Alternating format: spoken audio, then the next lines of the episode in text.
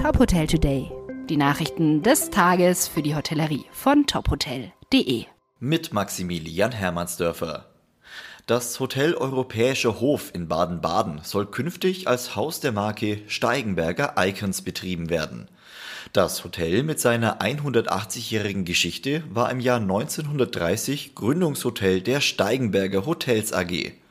Nach Angaben der deutschen Hospitality soll das Luxushotel umgebaut und modernisiert werden. Künftig soll das Hotel unter anderem über einen Spa-Bereich, eine Ladenpassage mit Einzelhandelsgeschäften sowie eine Rooftop-Terrasse mit Blick über die Stadt verfügen.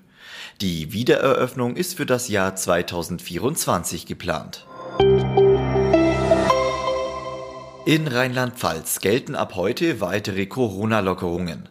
So sind Restaurantbesuche ohne Tests wieder möglich, private Feiern dürfen mit bis zu 100 Menschen stattfinden und das Servicepersonal muss keine Masken mehr tragen. Ab heute dürfen zudem Bars und Diskotheken wieder öffnen, wenn sie über ausreichende Lüftungsanlagen verfügen. Die Gäste müssen entweder geimpft, getestet oder genesen sein. Angesichts der Delta-Variante fordert der DEHOGA Rheinland-Pfalz die Bürger dazu auf, im eigenen Bundesland Urlaub zu machen und die Gastronomie zu unterstützen. Kein einziger signifikanter Corona-Fall sei auf die Branche zurückzuführen, so der Verband. Der Mangel an Arbeitskräften erschwert den Neustart im Gastgewerbe in Sachsen.